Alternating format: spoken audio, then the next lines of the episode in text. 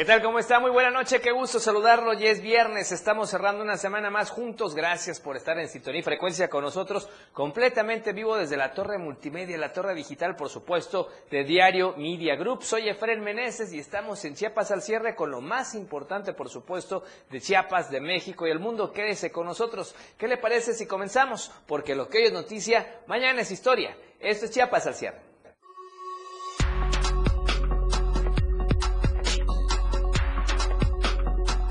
Para la Expoferia Tapachula 2023. En Panorama Nacional, buscan salvar 200 tigres. En Panorama Internacional, Francia y Reino Unido refuerzan lucha contra la migración irregular. La tendencia del día en Chiapas al cierre, justicia para Damián. Y a nivel nacional, poderoso molesto, Galilea Montijo y Marchen Day son los temas esta noche. Lo que hoy es noticia, mañana ya es historia. Esto y más este viernes en Chiapas al cierre.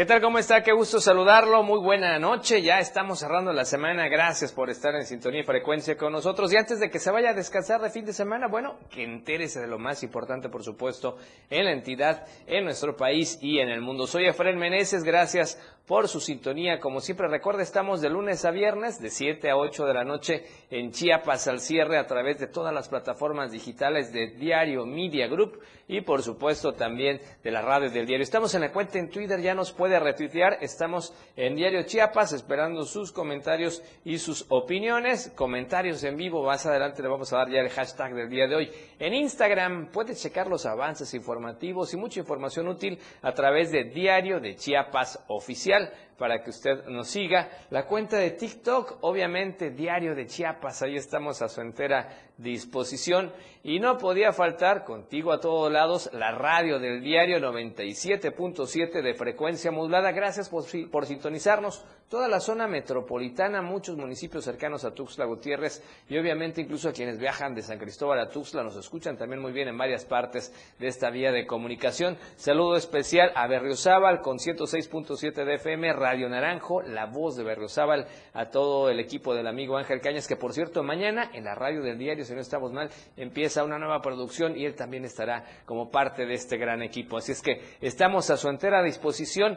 El día de hoy el hashtag es justicia para Damián. Sí, este trágico caso que por supuesto conmocionó a todo Tuxtla y que todavía lamentablemente no hay justicia, no se tienen más datos, no se tienen más indicios de manera oficial de alguien que esté ya eh, penando o más bien cumpliendo la responsabilidad de este atroz incidente de este pequeñito de tan solo tres años. Justicia para Damián es el hashtag, esperamos sus comentarios, mándenos saludos y háganoslo llegar, por supuesto. También estamos en Diario TV Multimedia, el Facebook, para que usted esté mandándonos los saludos completamente en vivo. Y vamos a comenzar con la información, porque la Fiscalía General del Estado, a través de la Fiscalía de Distrito Norte, vea usted, cumplimentó orden de aprehensión en contra de una persona del sexo masculino como probable responsable del delito de homicidio calificado cometido en el municipio de Matán, Chiapas. Le platicamos esto porque fue un caso que impactó mucho al principio de la semana, ahorita vas a ver por qué. Hace unas horas, elementos de la Policía de Investigación adscrita a la Fiscalía de Distrito Norte cumplimentaron la orden de aprehensión en contra de Eddie Humberto N. como probable responsable del delito de homicidio calificado cometido en agravio de la niña de iniciales KCBH de un año y siete meses de edad y un adolescente de iniciales EHBH de 13 años de edad. Hechos ocurridos en el barrio San José de Amatán, Chiapas. El detenido fue puesto a disposición del juez de control para que determine su situación jurídica. De acuerdo a las investigaciones, escuche usted, el 5 de marzo del 2023, es decir, esta semana, las víctimas de identidad resguardara ingirieron yogures que su padre, este señor que está en la imagen y le platicamos a los amigos de radio de nombre Eddie Humberto N., les envió con su hermano menor. Resulta que los pequeñitos se sintieron mal, fueron llevados por su madre Julia N al Hospital Básico de Matán, donde minutos más tarde perdieron la vida debido a una intoxicación por envenenamiento. Eso es lo delicado de este caso. El propio padre que no se hacía responsable de sus pequeños les mandó yogurt envenenado a sus pequeños, a sus hijos y perdió la vida una niña de tan solo pues un año y siete meses y su hermanito de 13 años. Y había otros niños en ese mismo hogar que también están hospitalizados y estuvieron graves a raíz de ese envenenamiento. ¿Cómo ve? Por eso iniciamos con esta información. Ya está detenido este personaje por este caso que obviamente pues impactó muchísimo en días anteriores. Y en ese contexto de información, pues lamentablemente de nota roja, platicarle a usted que elementos del grupo interinstitucional integrado por la Fiscalía eh, General eh, del Estado y también por otras dependencias, tuvieron a bien pues rescatar a un grupo de 88 migrantes. Y es que, de acuerdo a la información, eh, se obtuvo del juez de distrito, perdón, de acuerdo a la información, elementos del grupo interinstitucional integrados por la Fiscalía General del Estado, le decíamos la Secretaría de Defensa Nacional y la Guardia Nacional, se rescataron estas 88 personas migrantes de nacionalidad guatemalteca acá en Tuxtla Gutiérrez. Tres personas fueron ya puestas a disposición del Ministerio Público por la violación a la Ley General de Población y cinco más por resistencia de particulares. A bordo de tres vehículos viajaban sobre el nuevo Libramiento Sur y eran 88 personas de origen extranjero 20 mujeres adultas, 10 niñas menores de edad, 50 masculinos adultos y 8 niños menores. En el lugar fueron detenidos en flagrancia por el delito de violación a la Ley General de Población Daniel N., José Jorge N. y Mariano Isidro N. A bordo de otros vehículos llegaron al lugar precisamente para tratar de impedir el trabajo policíaco Carmelino N., Federico N., José Luis N., Eduardo N. y Leo N., por lo cual también fueron detenidos por el delito de resistencia de particulares. Las personas detenidas y los vehículos asegurados ya fueron puestos a disposición del Ministerio Público para que determine su situación jurídica. En tanto, los 88, 88 extranjeros rescatados recibieron atención médica y alimentos y serán puestos a disposición del Instituto Nacional de Migración. Ya que seguimos hablando de este tenor de información, el Ministerio Público de la Fiscalía General de la República obtuvo del juez de distrito especializado en el sistema penal acusatorio del Centro de Justicia de Penal Federal en el Estado sentencia condenatoria en procedimiento abreviado en contra de Daniel T. El sentenciado es responsable del delito de portación de armas de fuego, de uso exclusivo de las Fuerzas Armadas, además del delito de contra, en contra de la salud. De acuerdo con una carpeta de investigación, en enero del 2022, elementos de la Policía Ministerial del Estado llevaron a cabo la detención de Daniel T. luego de asegurarle tres armas de fuego, una pistola, un rifle y un fusil AR-15 con sus respectivos cargadores y cartuchos útiles, así como 117 bolsitas de plástico con cristal y 80 bolsitas de plástico con cocaína, es en el kilómetro 2 del camino de Terracería al Escobo, en el cantón El Arenal, allá en Huixtla, Chiapas. Por este hecho, el Ministerio Público Federal aportó los elementos de prueba necesarios y obtuvo del juez de control sentencia de 12 años, 6 meses de prisión y multa por 267 días equivalente a 23.928 pesos con 54 centavos. Y vamos a retomar este caso, por eso el hashtag el día de hoy Justicia para Damián, y es que resulta que la familia de Damián va a pedir audiencia con el presidente Andrés Manuel López Obrador.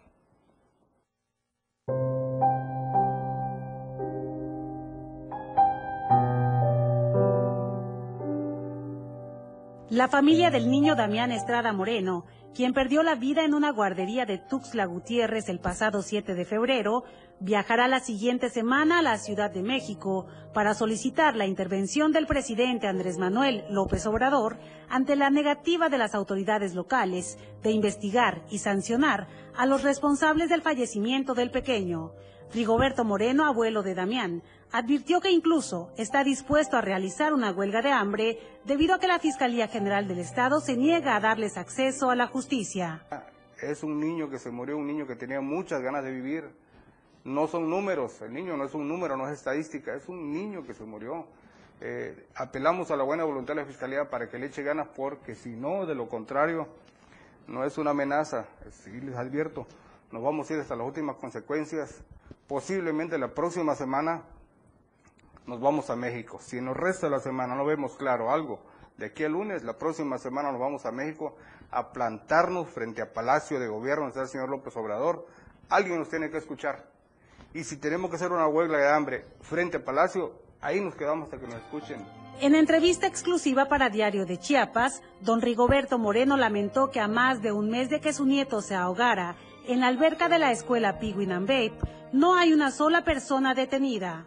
De que la autoridad pues ya nos está pasando el dedo por la boca porque ya tiene más de un mes que Damián se murió, se ahogó en la alberca y no hay nada, ni un detenido, nada, no, no, sé, ni qué decirle a esta cuestión, este, Reiteró que en este caso hay tráfico de influencias que impiden a la familia del pequeño Damián acceder a la justicia. Si se tratara del hijo de algún servidor público, los responsables, dijo, ya estarían en prisión. Le imagino que al instante estuviera preso el culpable, al instante o el mismo día. Pero como es gente del pueblo quien se murió, ahí estamos esperando a lo que diga Dios. Pero lo vuelvo a repetir, no sean omisos. Andamos mendigando la autoridad, andamos mendigando la justicia y no es correcto. Para Diario Media Group, Itzel Grajales.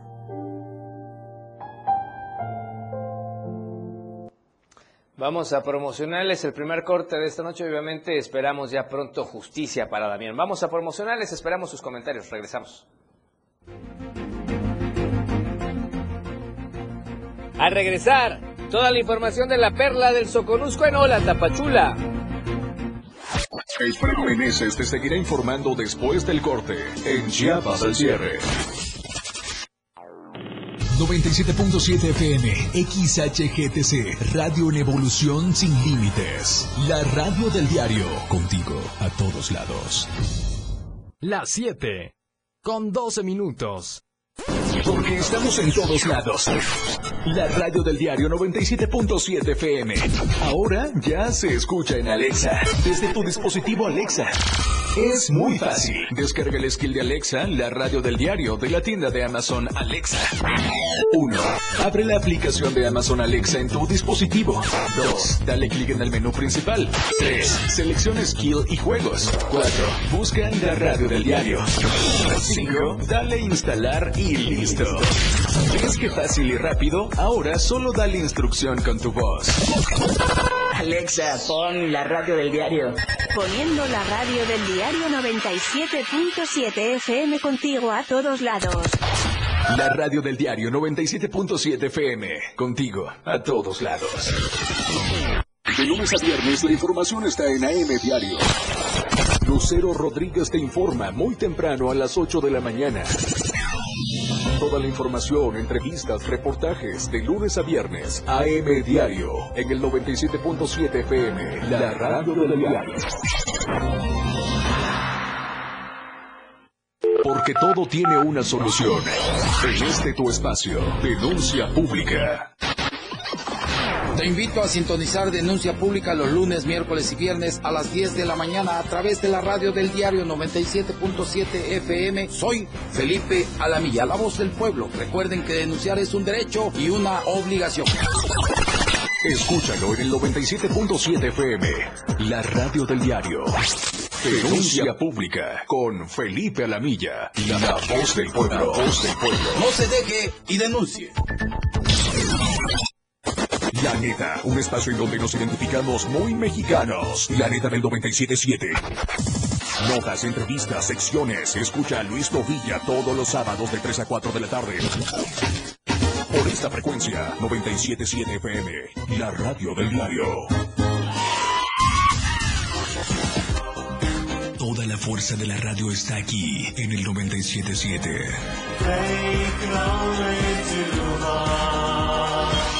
Y pasión por la radio. 97.7 FM. La radio del diario. Contigo a todos lados. Radio Revolución sin límites. 977. La radio del diario. Contigo a todos lados. Constante y al momento. Chiapas al cierre. Ya está. Con Efren Meneses. Para informarte. La perla del Soconusco en Hola Tapachula. Hola Tapachula. Hola Tapachula.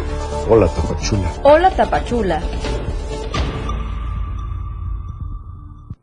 Adelante Valeria, te escuchamos por supuesto con el reporte a punto de iniciar la feria ya en el Soconusco. Adelante, vamos. Muy buenas noches, Efren. Un saludo a ti y a todas las personas que nos siguen a través de los medios y plataformas digitales del Diario de Chiapas. Es un gusto que cierre la semana con nosotros, informándose con las noticias más completas. Empresarios de Tapachula piden a las autoridades municipales continuar con el desalojo de vendedores ambulantes de calles y avenidas de esta localidad, ya que argumentan el sector empresarial vive del turismo, por lo cual es necesario que las vías de tránsito se encuentren totalmente libres. Los detalles con mi compañero Rafael Lechuga.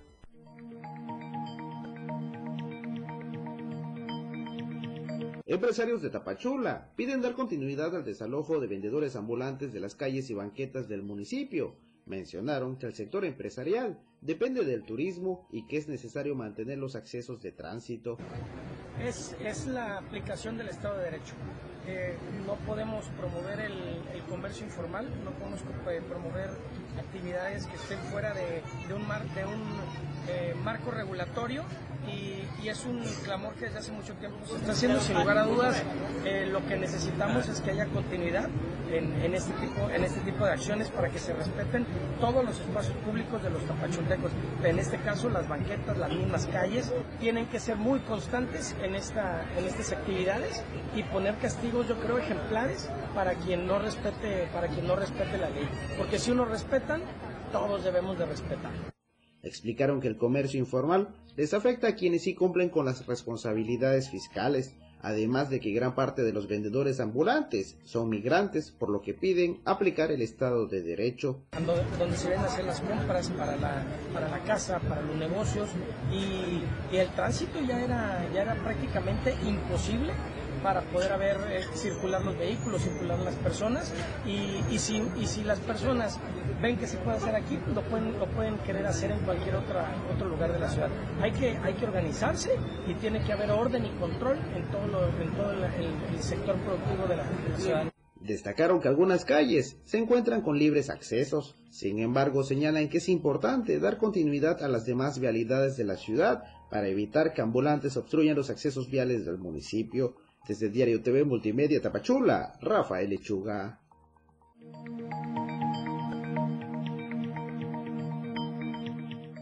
En el marco del Día Mundial del Riñón celebrado este jueves 9 de marzo, alumnos de la Universidad Autónoma de Chiapas realizaron el evento Salud Renal para Todos para concientizar a la población acerca de la importancia del cuidado de este vital órgano.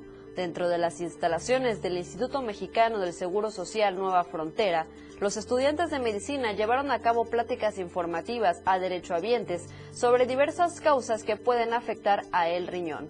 Las enfermedades de los riñones, sobre todo la enfermedad renal crónica, se considera la cuarta causa de muerte a nivel mundial, por lo cual es importante conocer los factores que la desarrollan, como por ejemplo la hipertensión arterial y la diabetes, ya que muchas veces son desapercibidas.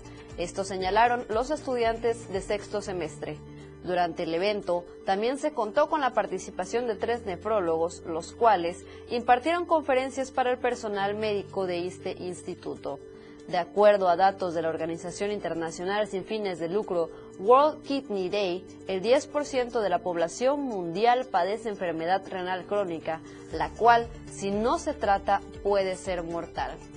Y bueno, para cerrar esta sección con noticias agradables, en unos momentos más estará dando inicio la feria, la Expo Feria Tapachula. Y bueno, pues ya está todo listo para que las y los tapachultecos, así como las personas de municipios aledaños y también pues nuestros hermanos guatemaltecos y todos los que deseen asistir puedan disfrutarla.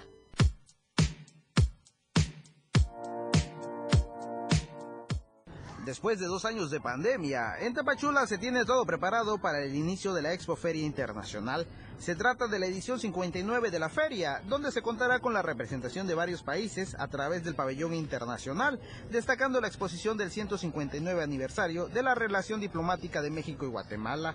Para este inicio de la feria han comenzado a arribar turistas de diferentes partes de la República Mexicana y de Centroamérica. Autoridades informaron que se garantiza la seguridad de los asistentes. de seguridad, estamos atentas para poderles dar la seguridad a, quienes nos visiten en esta expoferia, a quienes visiten Tapachula. Así que no dejen de venir. Quiero aprovechar para mandarles un saludo a todos nuestros hermanos guatemaltecos. Recordemos que esta hermandad es de siempre y por eso para nosotros es tan importante que acudan a, esta tradicional Expoferia Tapachula 2020. La ocupación hotelera se encuentra al 100%, lo que va a generar importante derrama económica para la región.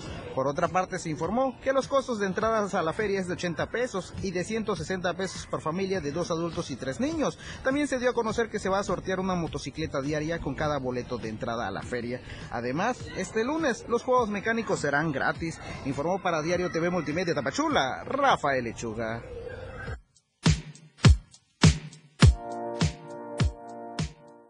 Es así como llegamos al término de esta sección.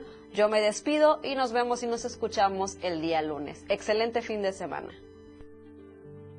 Gracias Valeria, muy amable, excelente fin de semana y por supuesto ustedes que inician con la feria ya en Tapachula, a ver qué tal.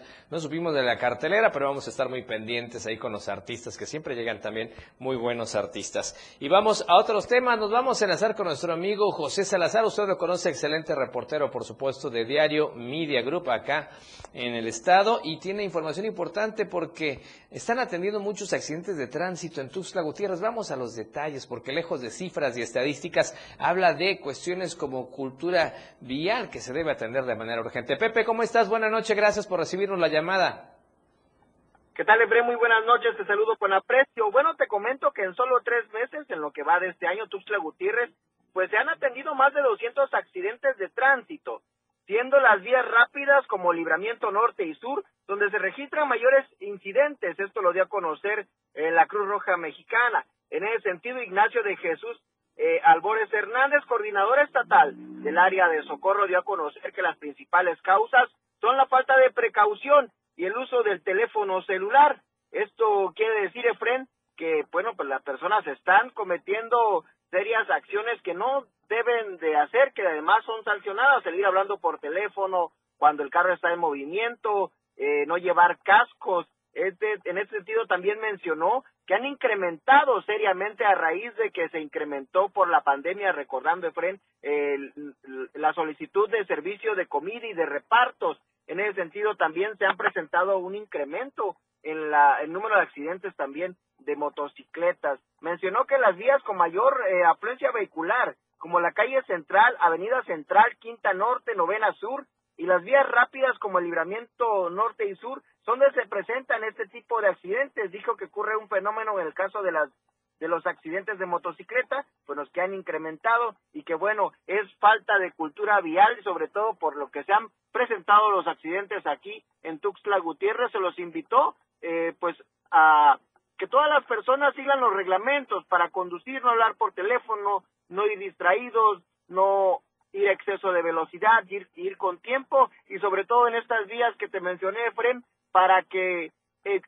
disminuyan en ese sentido los accidentes porque las aseguradoras están yendo eh, enriqueciendo con este tipo de situaciones que además quitan tiempo y obstruyen el paso vehicular, mi querido Efren. Ya de último momento, Efren, te comento que hace unas horas eh, eh, estudiantes de la normal rural Matumaxá descendieron rápidamente de su camión y se dirigieron justamente a lo que fue eh, la parte de la segunda Oriente y Avenida Central donde generaron desmanes y rápidamente huyeron. En estos momentos también se reporta que hay un camión de estudiantes de la OCC que se mueve por la zona de la Secretaría de Educación. Estaremos pendientes de cualquier incidente y si, y si sucediera algo de manera oportuna te estaremos informando.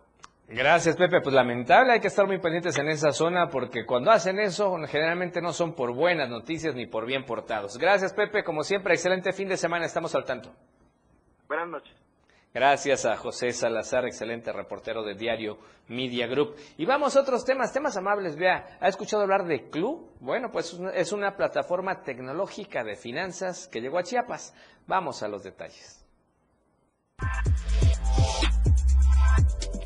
Con Club, los empresarios en Chiapas ahora tienen a su disposición una plataforma tecnológica que simplifique el acompañamiento financiero. Esta plataforma, nacida hace tres años en México, es una fintech que integra la tecnología para mejorar o automatizar los servicios y procesos financieros. Estamos una plataforma tecnológica con soluciones optimizadas y al punto para todas las empresas para que puedan adquirir diferentes productos y servicios de una forma fácil, sencilla, rápida de la forma en la que entendemos que hoy, al final del día, hay un espacio muy grande en el sector corporativo por la banca tradicional, donde las pymes y las empresas, pequeñas y grandes empresas, no están bien atendidas. Entonces, Club es tu aliado financiero que te permite, a través de diferentes productos, como digo, realmente atender tus necesidades de tu día a día en tu negocio, ¿no?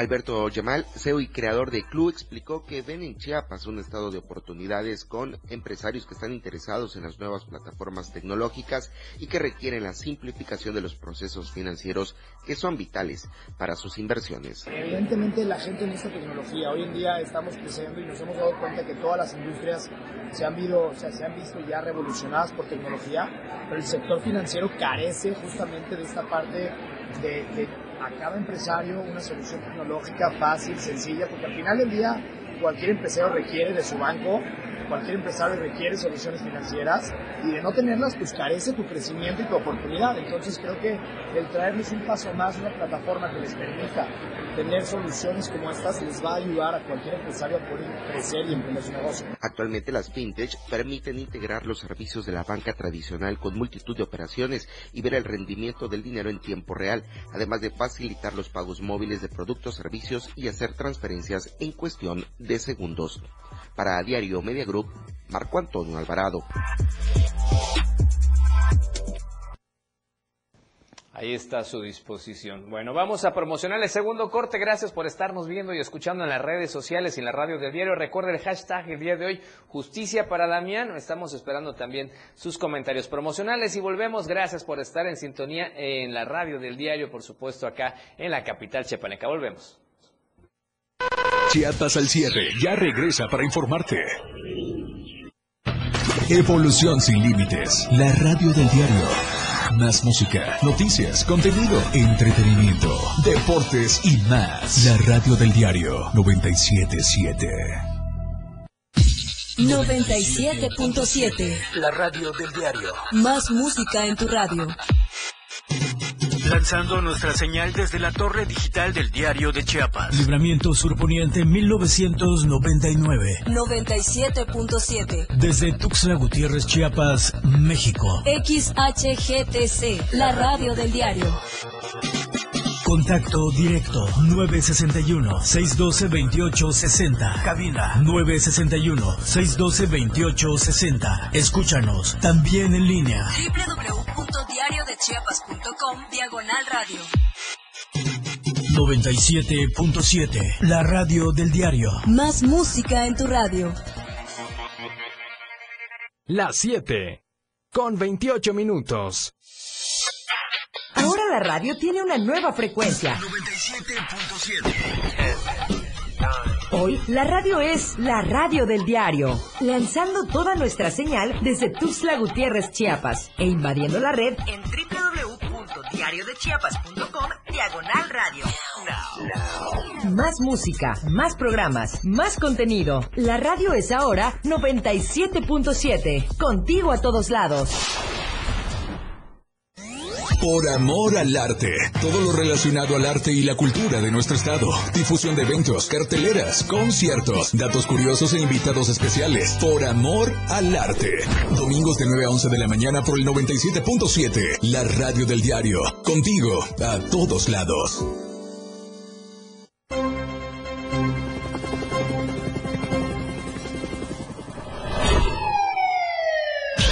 Cada momento en Chiapas, día a día, la información se genera cada minuto y Diana Alonso y Fernando Cantón te informan. en Chiapas a diario. Chiapas a diario. De lunes a viernes de 2 a 3 de la tarde por el 97.7 FM.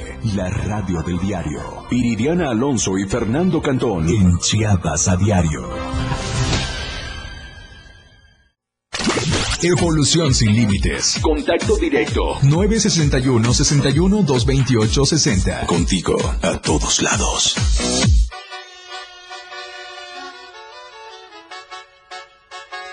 Somos tendencia, somos radio, la radio del diario 977.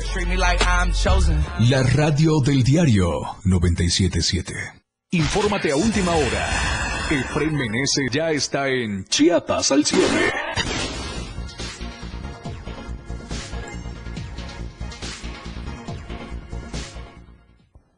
Gracias por continuar con nosotros y recuerda el hashtag de esta noche en Chiapas al cierre es Justicia para Damián, hashtag Justicia para Damián, coméntenos lo que usted considera al respecto y obviamente también sus saludos son bienvenidos, como siempre, a todo este gran equipo de producción de Chiapas al cierre. Ahora, ¿qué le parece si nos vamos ya a las nacionales con Alejandra Domínguez? Adelante, Alejandra. Buenas noches, Efren. Es un gusto saludarlos y acompañarlos con las notas nacionales. Un saludo a todos los que nos escuchan en el 97.7 FM, la radio del diario. México traslada 200 tigres a la India para salvarlos de la extinción. Acompáñame a ver las nacionales del día de hoy. La Asociación de Zoológicos, Criaderos y Acuarios de México y el Santuario Ostok enviaron alrededor de 200 tigres a la India, los felinos provenientes de rescates, abandono y decomisos del país. Serán recibidos por un centro de rescate y conservación en el país asiático, por lo que se espera que con este envío se contribuya a refaunar o repoblar territorio. La Unión Internacional para la Conservación de la Naturaleza calcula que hay menos de 4.000 ejemplares de todas las especies de tigres en el mundo precisa que la gran amenaza de los tigres, además de la fragmentación y el deterioro de sus hábitats, es que son cazados como trofeos y también para extraer algunas partes de su cuerpo que se usan en la medicina tradicional china, de tal forma que todas las subespecies de tigre están en peligro y continúan en declive. La Comisión Federal para la Protección contra Riesgos Sanitarios informó que se vio obligada a entregar una autorización para el cultivo, procesamiento, producción y comercialización de cannabis industrial, así como la importación de la semilla y el procesamiento del material vegetal y producción de aceite de cannabidiol. La dependencia federal entregó la autorización para cumplir una sentencia de amparo, pues si no se cumplía se enfrentaba multas y destitución de servidores públicos. La Comisión Federal para la Protección contra Riesgos Sanitarios emitió un comunicado para informar que ya presentó recursos de queja en un tribunal colegiado para intentar revertir la autorización. El presidente de Estados Unidos colocó en la cancha del Congreso, en especial de la mayoría republicana en la Cámara de Representantes, la pelota de la lucha contra el fentanilo procedente de México, con una petición presupuestal de 345 millones de dólares en equipo de detección y nuevas tecnologías para la detención en drogas sintéticas en la frontera sur. El presupuesto también asigna 40 millones de dólares para combatir el contrabando de personas y las operaciones de drogas ilícitas, en particular la producción y distribución del fentanilo. De ser aprobado por el legislativo, luego de un proceso de intensas negociaciones a lo largo de los próximos meses, la petición presupuestal de la Casa Blanca contempla 113 millones de dólares para contratar 350 agentes de la patrulla fronteriza, entre otras cosas. Gracias por acompañarnos. Esa fue la información del día de hoy. Cuídense mucho y les deseo que tengan un excelente fin de semana. Nos vemos el día lunes con más notas nacionales. Gracias Alejandra. Nos escuchamos por supuesto el lunes con más información.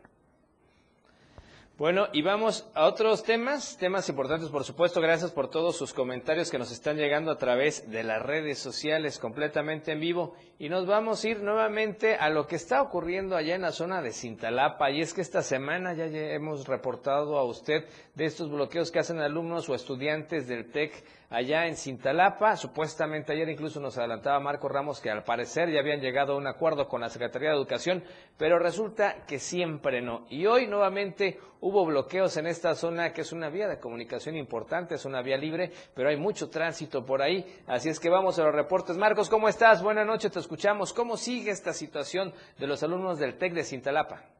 Bueno, eh, compañero, ¿cómo está? Muy buenas noches. Pues la verdad que ayer fue un día bastante caótico aquí en Cintalapa, hubieron bloqueos, eh, hubieron algunos camiones que se intentaron brincar el bloqueo por ahí, se puso tensa la situación y ya por la tarde noche el, la comisión que supuestamente viajó a Tuxtla nos confirmó a los medios de comunicación que ya habían conseguido el objetivo, que la directora Juana Cruz Cantino, la directora del TEC de Cintalapa ya se iba, pero al final de cuentas dijo mamá que siempre no, porque hoy en la mañana convocaron los, los mismos estudiantes a los medios para decir que habían mentido, que no consiguieron nada, que todo continúa igual y que no hay ni para cuándo se levanten porque supuestamente nadie los quiere atender.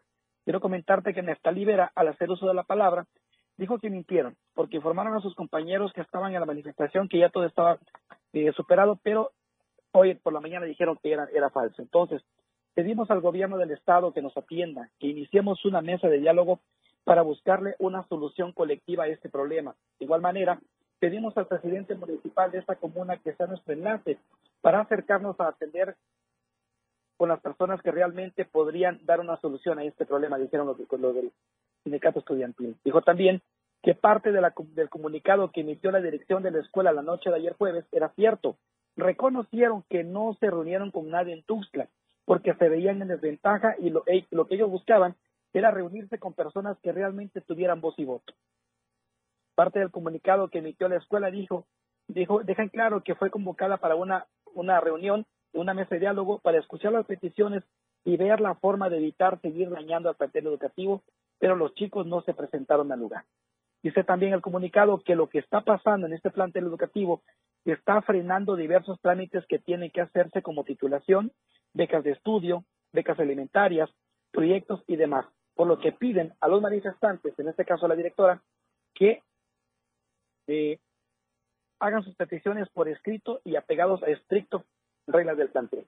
Está también el mismo comunicado que la toma de las instalaciones, los bloqueos carreteros y demás acciones que se están realizando en contra de esta casa de estudios es vandalismo, porque lo que piden es que reconsideren la posibilidad de dejar libre el inmueble para que las clases presenciales reinicien este próximo lunes. A todo esto, los manifestantes aseguran que continuarán con el plantón hasta que sus demandas sean escuchadas, pero no hay que olvidar que hace algún tiempo atrás el sindicato de catedráticos se manifestó, estuvieron más de 90 días en plantón y al final de cuentas no consiguieron absolutamente nada, por lo que se, ve que los muchachos tampoco van a conseguir nada porque hasta el momento simplemente han sido ignorados. ¿Qué es lo que pasa en Cintalapa? Vamos a esperar a ver qué hacen el próximo lunes porque los muchachos aseguran que van a continuar, pero si bien es cierto, ya son muy pocos los que están en esta manifestación, ya casi todos se retiraron. Es la información, compañero. Pues gracias Marcos, pues lamentable esta situación y estos bloqueos que afectan mucho esta zona, decimos es una vía libre, pero y hay otras alternativas, pero sí afecta mucho al tránsito, al comercio, al desarrollo económico en esta zona, ¿no? Efectivamente, de hecho, ayer que fue el bloqueo había mucho descontento porque muchas personas querían eh, seguir su viaje para ir a, sus trabajos y los muchachos dijeron que no, que ellos iban a seguir bloqueando porque supuestamente había una reunión en Tuxtla, pero al final de cuentas salió mentira porque no hubo absolutamente nada. Bueno, pues lamentable esta situación, mi estimado Marcos. Vamos a estar pendientes porque ahora será hasta el próximo lunes que tal vez puedan tener alguna respuesta. Efectivamente, vamos a saber si van a continuar con esto o van a desistir. Perfecto, un abrazo, gracias. Excelente fin de semana, Marcos, gracias. Igualmente, buenas noches. Bien, vamos a otros temas porque varios ciudadanos también se están quejando por falta de agua. Vamos a la denuncia.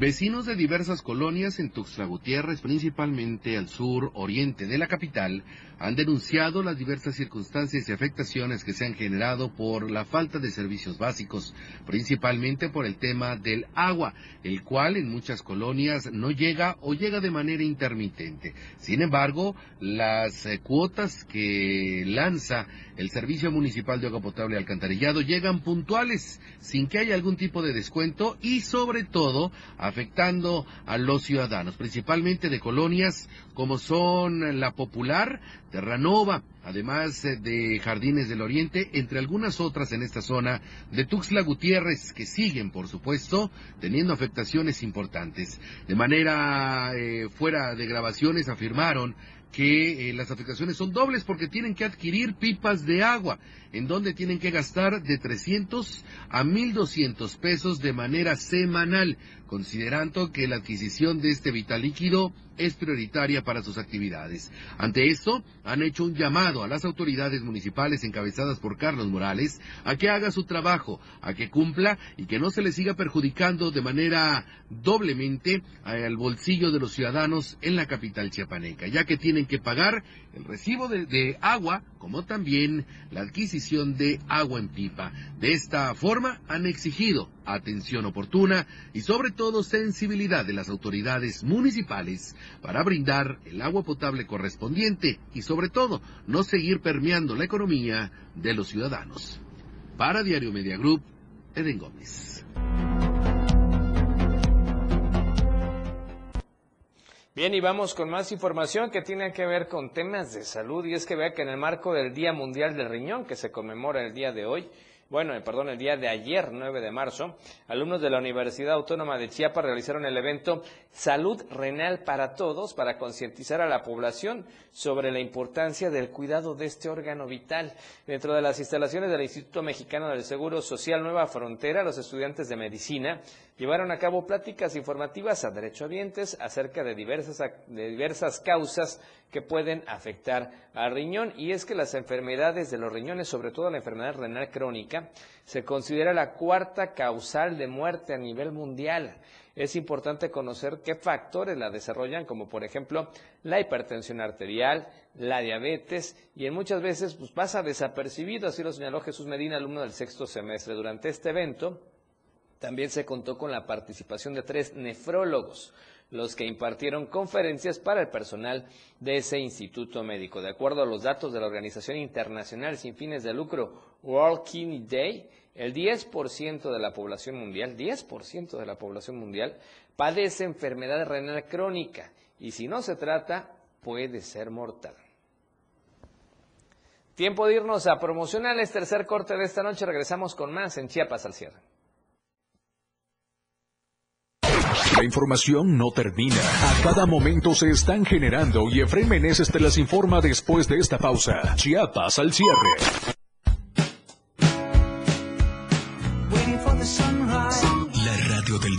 Transformando ideas contigo a todos lados. Las 7 con 41 minutos. ¿Se va a hacer o no se va a hacer? ¿Qué? Pues la canita ya, la canita ya se nos hizo. Ya se nos hizo. Y es que el récord Guinness por la carne asada más grande del mundo quedó en México. Hablaremos de los desafíos de las mujeres jóvenes en pleno 2023. ¿Saben cuál es la diferencia entre acoso, abuso y hostigamiento ante la ley? Aquí se los decimos. En la música, Laura León. Somos sus amigos Fernanda Tapia. Y Sergio Bonilla. Los esperamos en la hora nacional. Esta es una producción de RTC de la Secretaría de Gobernación Gobierno de México. La banqueta y los banqueteros con Lito Baybert. Listos para sentarnos donde se platica de todo con el estilo que él le caracteriza. Todos los sábados de 11 a 1 de la tarde, dos horas de buena charla con humor un tanto abierto. Serás bienvenido, la banqueta y los banqueteros. Un espacio donde todos caben. ¿Tiempo todavía? En el 97.7 FM, la radio del diario se escucha el rock de todos los tiempos y todos los géneros. Escúchalo en Rock Show, conducido por Miguel Sengar. Más de 15 años hablándote de rock. Por el 97.7 FM, la radio del diario. Si es bueno y es rock. Escucha grandes grupos y solistas en Rock Show. De lunes a viernes de 8 a 9 de la noche.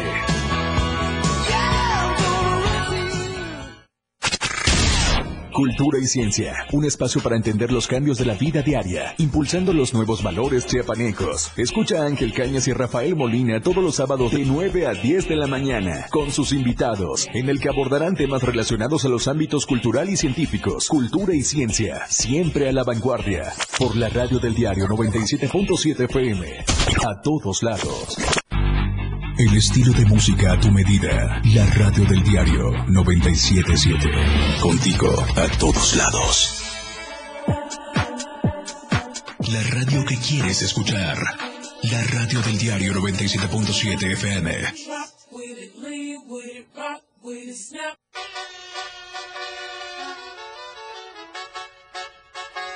Somos tendencia. Somos radio. La radio del diario 977. Continuamos en Chiapas al cierre con Efren Meneses.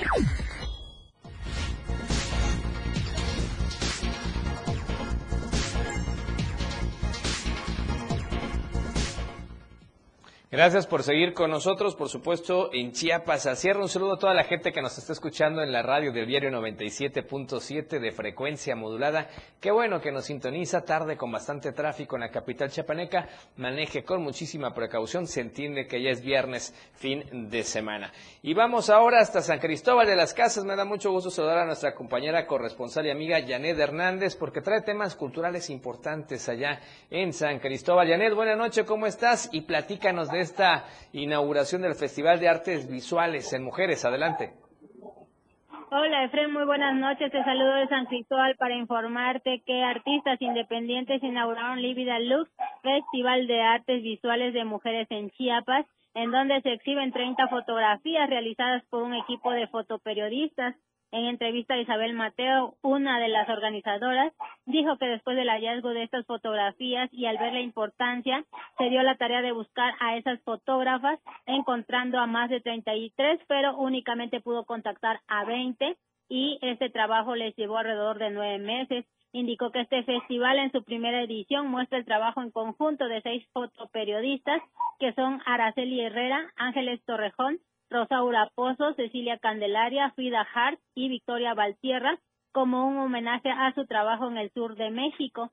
Y finalmente creo que esta actividad tiene como finalidad promover y visibilizar el arte hecho por mujeres y generar una plataforma de encuentro entre artistas. Cabe mencionar que esta estará eh, disponible en la Casa de la Enseñanza, en donde pueden acudir a, a ver estas fotografías que se están exhibiendo durante todo el mes de marzo. Hasta aquí el reporte. Muy buenas noches. Gracias, Janet, muy amable, muy buena noche y por supuesto gracias por este dato de San Cristóbal de las Casas y estamos pendientes porque ya están por anunciar pronto la Feria de la Primavera y de la Paz, Janet.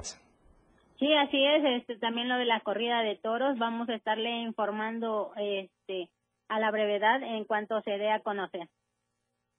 Janet, un abrazo, muy buena noche, un saludo hasta San Cristóbal de las Casas. Gracias, buenas noches. Bien, y vamos con otros temas importantes el día de hoy. Gracias por estar en sintonía con nosotros. Y bueno, y resulta que ya inició la venta de disfraces de primavera, ya se siente más calor y ya estamos cerca de, esta, de este nuevo ciclo, por supuesto, del año.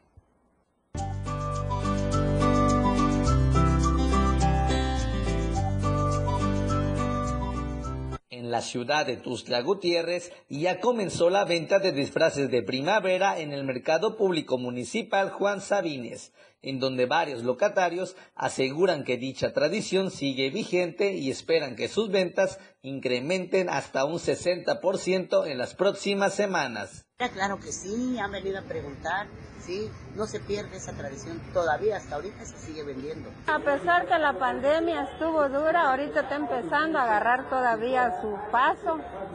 Esperamos que este año ya sea mejor. Los locatarios mencionaron que los disfraces de animalitos son los más buscados y de mayor demanda durante esta temporada. Más que nada el león, el conejo, león, conejo, este cebra, ahorita se están buscando mucho el grillo, el grillo, mono también, chango, todo, o sea, a todos. El de pajarito, de cotorro, de gato, de mariposa, de catarina, de cotorrito, de abeja, de todos los animalitos. Los locatarios del Mercado Público Municipal Juan Sabines invitaron a la ciudadanía a checar los diversos tipos de disfraces de primavera que tienen en venta para sus niños. Para Diario Media Group, Carlos Rosales.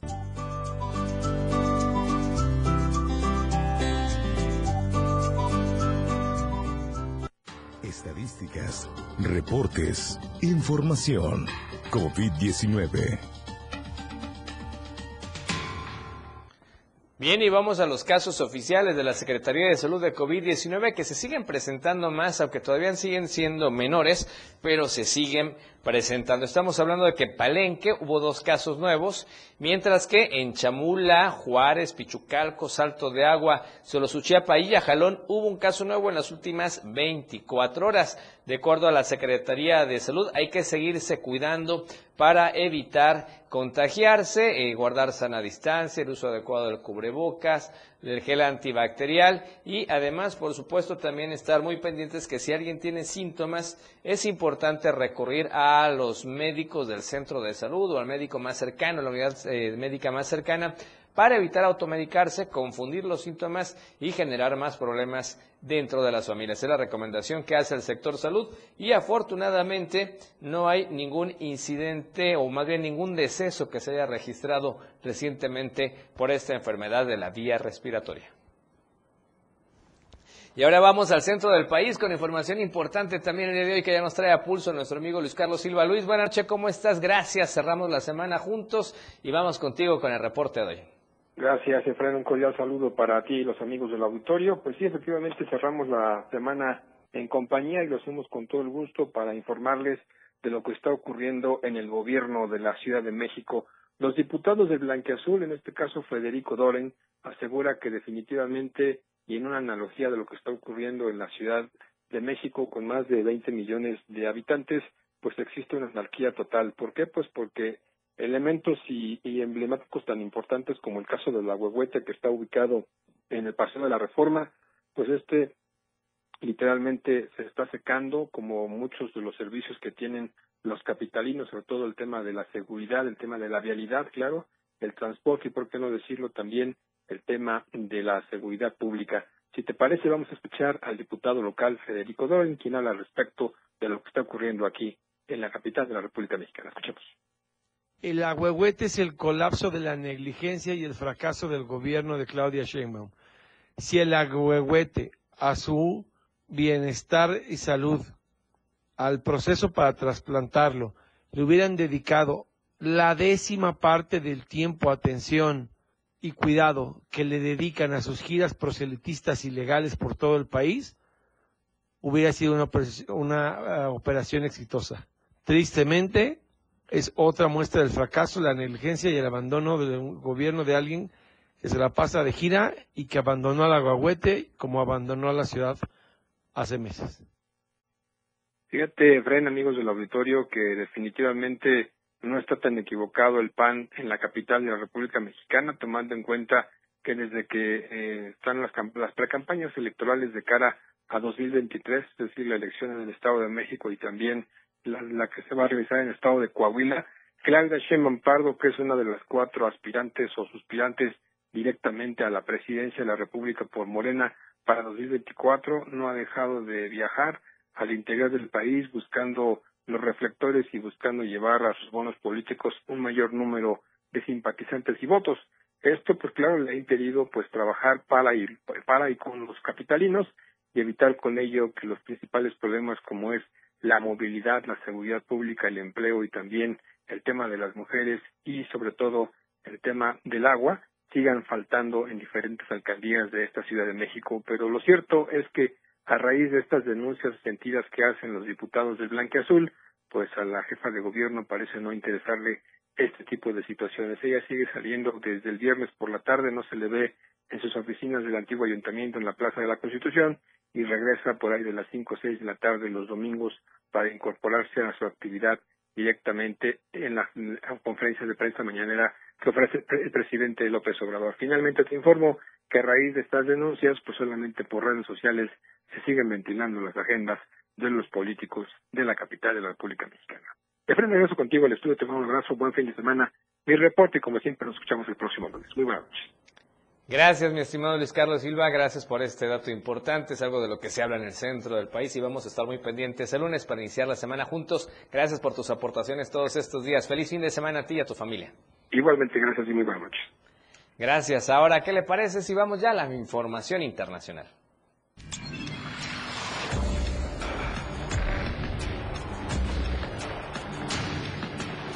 Internacional.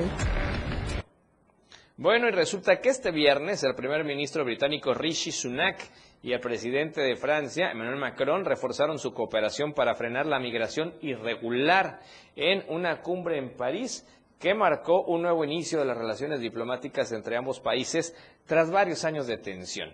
Es un momento de reencuentros, de reconexión y de nuevo inicio, dijo el presidente de Francia, Emmanuel Macron, en una rueda de prensa conjunta en el Palacio de Elíseo, tras subrayar que pese al Brexit, la geografía e historia de ambos países no ha cambiado. Ante la salida del Reino Unido de la Unión Europea, la pandemia por COVID-19, así como un duro choque sobre las alianzas de la región Asia-Pacífico, múltiples crisis, han interrumpido desde 2018 las cumbres anuales entre ambos países. Pero con la llegada de miles de migrantes irregulares, estamos hablando de 45 mil en 2022 a las costas inglesas desde el norte de Francia, pues ha también sido una fuente de tensión entre ambas naciones, sobre todo durante el mandato de Boris Johnson en Londres. Además, allá Londres anunció que aumentará su financiación durante los próximos tres años para luchar contra la migración irregular con un total de 541 millones de euros. Estamos hablando de aproximadamente 575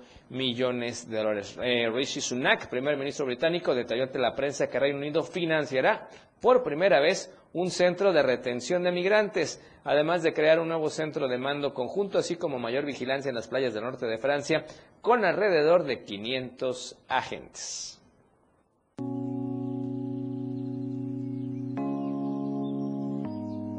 Tendencias. Y vamos a los comentarios del día de hoy. Llaman la atención. El primero, poderoso, molestoso, averigüe de quién se trata. Hombre, el segundo, Galilea Montijo, que tiene que ver creo que con su divorcio. Y el tercer tópico, Martin Day, que tiene que ver con los videojuegos. Mario Bros, dicen por ahí algunos. Así es que ahí están las tendencias nacionales el día de hoy para que usted le ponga sus hashtags y vea de qué se trata. Y bueno, antes de cerrar la semana, como siempre, teníamos una encuesta para usted. Gracias por participar. Le vamos a comentar. La pregunta fue, ¿el fortalecimiento del peso ante el dólar se refleja en su economía? Y bueno, el 21.4% dijo que sí, que le va mejor.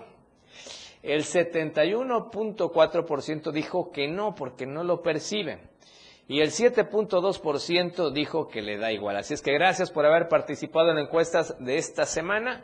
La próxima semana tendremos nueva pregunta para que usted participe con nosotros, por supuesto, a través de Twitter y nos conteste la pregunta. Y antes de irnos, gracias a todos por sus comentarios, por supuesto, acá en redes sociales. Un abrazo al amigo Emiliano Gordillo, dice saludos a todos en Diario TV Multimedia. Como siempre, muy buena información. Gracias, Emiliano, por supuesto, excelente amigo y compañero. También, excelente noche a todo el equipo de Chiapas al Sierra. Gracias por mantenernos informados. Justicia para Damián, mi bella esposa. Gracias, amor. Sí, efectivamente, justicia para Damián era la tendencia el día de hoy y se sigue exigiendo esta justicia para que haya, por supuesto, un poco más de paz, al menos en los familiares. Mari Domínguez manda saludos a Ale Domínguez, dice linda conductora. También Patti Bustamante felicita esta noche, dice excelente, eh, obviamente a todo el equipo de producción.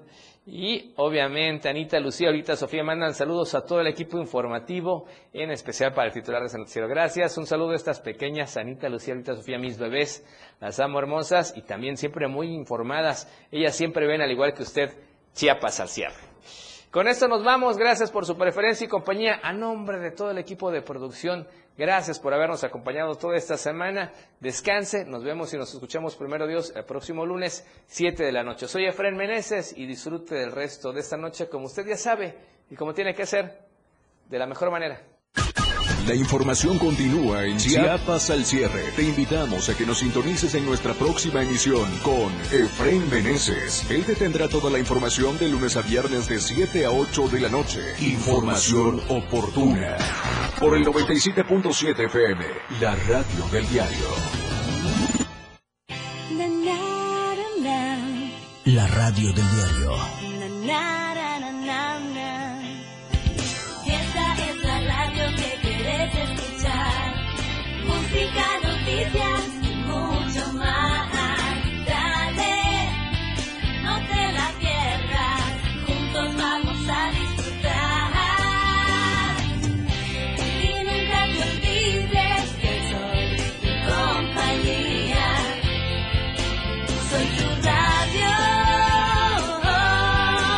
La radio del diario 97.7. Editorial de la radio del diario. El despido injustificado de Claudia Hernández Coello, que venía laborando desde hace 18 años en la Subdirección de Investigación de la Auditoría Superior del Estado, es una muestra más del abuso de poder de Uriel Estrada Martínez, a cuyo desempeño incompetente y enviciado se suman los hostigamientos que ejerce contra los empleados que se niegan a llevar a cabo maniobras ilegales. Claudia Hernández contó para el diario de Chiapas que el acoso laboral hacia su persona comenzó hace seis meses, precisamente cuando demostró su desacuerdo con las prácticas irregulares del auditor superior que se prestan a actos de corrupción en la revisión de la cuenta pública de los ayuntamientos y dependencias públicas. Por ese motivo, el 7 de febrero, una de las